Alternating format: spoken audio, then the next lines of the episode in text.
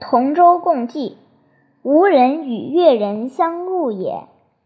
当其同舟共济，遇风其相救也，如左右手。孙子兵法九地篇。吴国人和越国人曾曾经常打仗，积怨很深。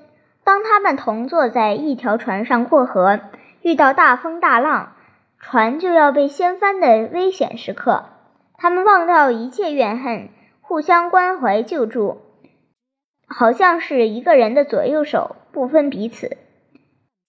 这则寓言是说，为了共度难关。可以与那些积怨很深的对手团结一致。